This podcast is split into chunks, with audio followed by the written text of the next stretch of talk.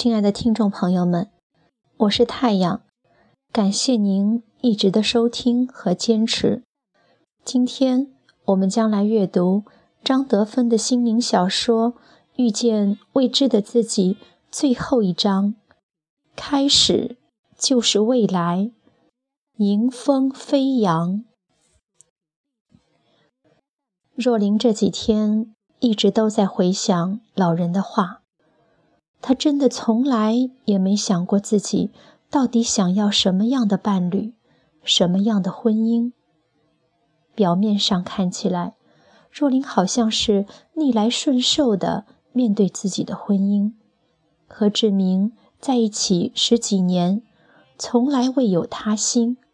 但这并不表示若琳对这桩婚姻满意。工作也是一样。表面上，他在这家公司一待就是十年，一直都在行销部门，从小职员干到经理，但稳定平静之下，却是一颗不满躁动的心。我们从来不知道，我们可以改变自己的命运。若琳感慨地想：我们所做的。就是去和现实抗争，对现实不满，想要改变他人、改变环境，但却都是徒劳无功，反而适得其反。我们不知道一切的问题都是出在自己的身上，只要改变了自己，改变自己的心境，所有的外境，包括人、事、物，都会境由心转的。随之改变。力量是在我们自己的手中。若琳突然觉察到自己的内在力量已经逐渐的成长茁壮。这天早上，若琳上班的时候，看见志明坐在客厅里，见到若琳，欲言又止。若琳大方地问：“有什么事吗？”其实若琳心里紧张的要命，很怕志明终于摊牌说：“我们去办手续吧。”他真的还没有准备好呢。志明支吾了半天，好不容易挤出一句话：“我和他分手了。”若琳一听，心中不知是惊是喜。刹那间，脑子就是不管用的，停在那里。他知道，你知道了。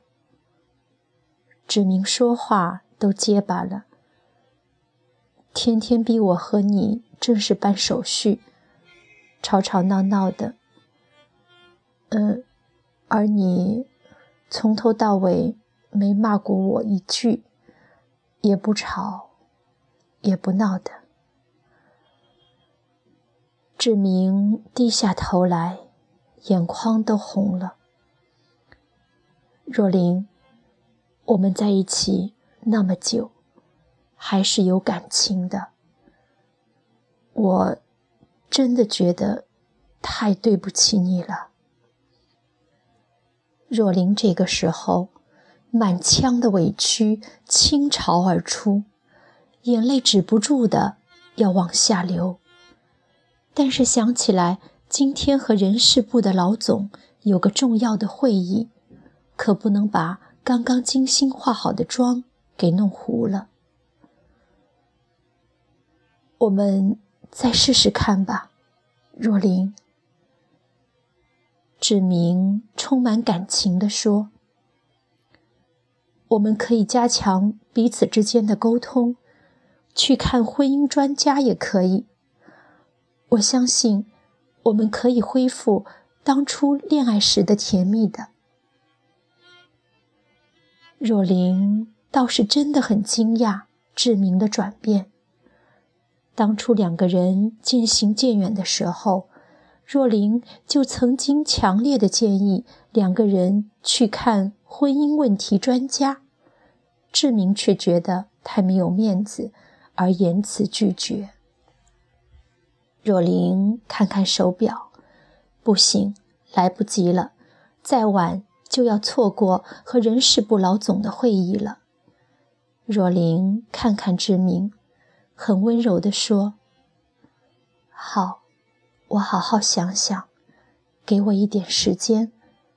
现在我得赶去上班了，有一个重要的会。”来不及看志明脸上的表情，若琳就冲出家门。这个动作是若琳常做的，但是没有一次像此刻这样的和平和喜悦。动作还是快，心里的节奏却是一首喜悦之歌。坐在人事部老总张学让的办公室。若琳气定神闲地看着对方。张总看看若琳的资历，开口说：“你的老板王丽大力的推荐你，说要不是人事改组，绝对不会放你走的。”若琳谦虚地微笑低头。张总锐利的眼光审视了一下若琳，继续说。目前公司没有什么特别适合你原来专长的缺。若琳心一沉，只听他接着说道：“但是我们部门倒是找一个人选，找了好久都没有找到。我们需要一个专职的管理发展培训经理，不知道你有没有兴趣？”若琳一听。培训，他从来没有这方面的经验，有一点惶恐和失望。但是随即转念一想，培训人才不就是帮助他人成长吗？他还可以把老人的教导传播出去呢。张总又补充：“我们一直希望从公司内部招聘。”因为希望这个人对公司有比较深入的了解，你在公司这么多年了，应该是没有问题。你的能力我也信服，就是看你自己有没有兴趣和信心了。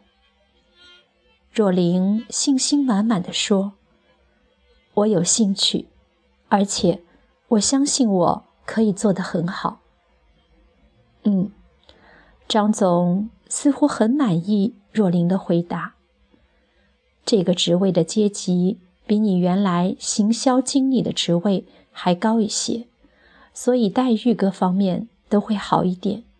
我希望你能好好的干。”张总伸出了手，恭喜若琳。若琳此时的感觉像在云雾中，那么的不真实，那么的飘飘然。又是。难熬的一天，好不容易等到下班，若琳又是立刻杀到老人的小屋。可是这一次，他敲了半天门都没有回应。失望之余，低头一看，一个白色的信封夹在门的下方。他心一凉，拿起信就贪婪地阅读。老人的字迹苍劲有力。亲爱的孩子，该是你展翅高飞的时刻了。我看到你的茁壮成长，心中有无比的喜悦。记得要把你的祝福跟所有的人分享，因为分享。就跟感恩一样，分享出去的越多，你回收的就越多。又该我云游四方的时候了。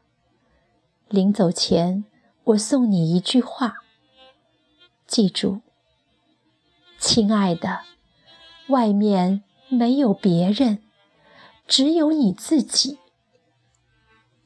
所有的人事物。都是你内在的投射，就像镜子一样的反映你的内在。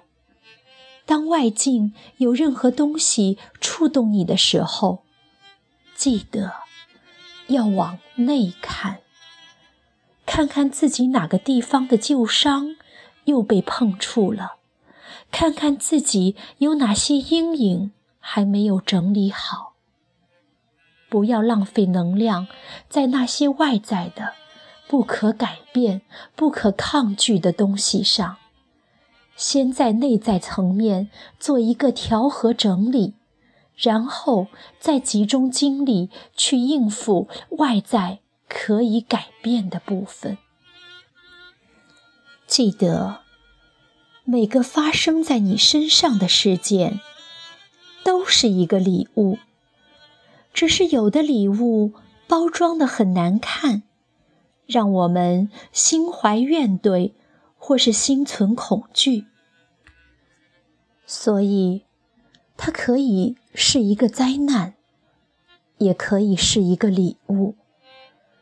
如果你能带着信心，给他一点时间，耐心、细心地拆开这个惨不忍睹的外壳包装，你会享受到它内在蕴含着丰盛美好，而且是精心为你量身打造的礼物。祝福你，孩子。若琳读完这封信，眼泪早已流满了脸颊。突然，一阵狂风吹来，把轻薄的信吹得飞扬了起来。若琳不舍得追逐空中飘扬的信纸，可信。还是飘远了。若灵怅然若失，但是当下沉浮，目送着信纸逐渐消失在天际。若琳感觉自己轻盈的像那封信一样，可以迎风飞扬。然后，他仰着头，高举着双手。哈哈，大笑了起来。多年后，一个难得的假日，若琳在家，有人按门铃。他打开门，只见一个怯生生的女孩说：“请问这是若琳的家吗？我是一个老人。”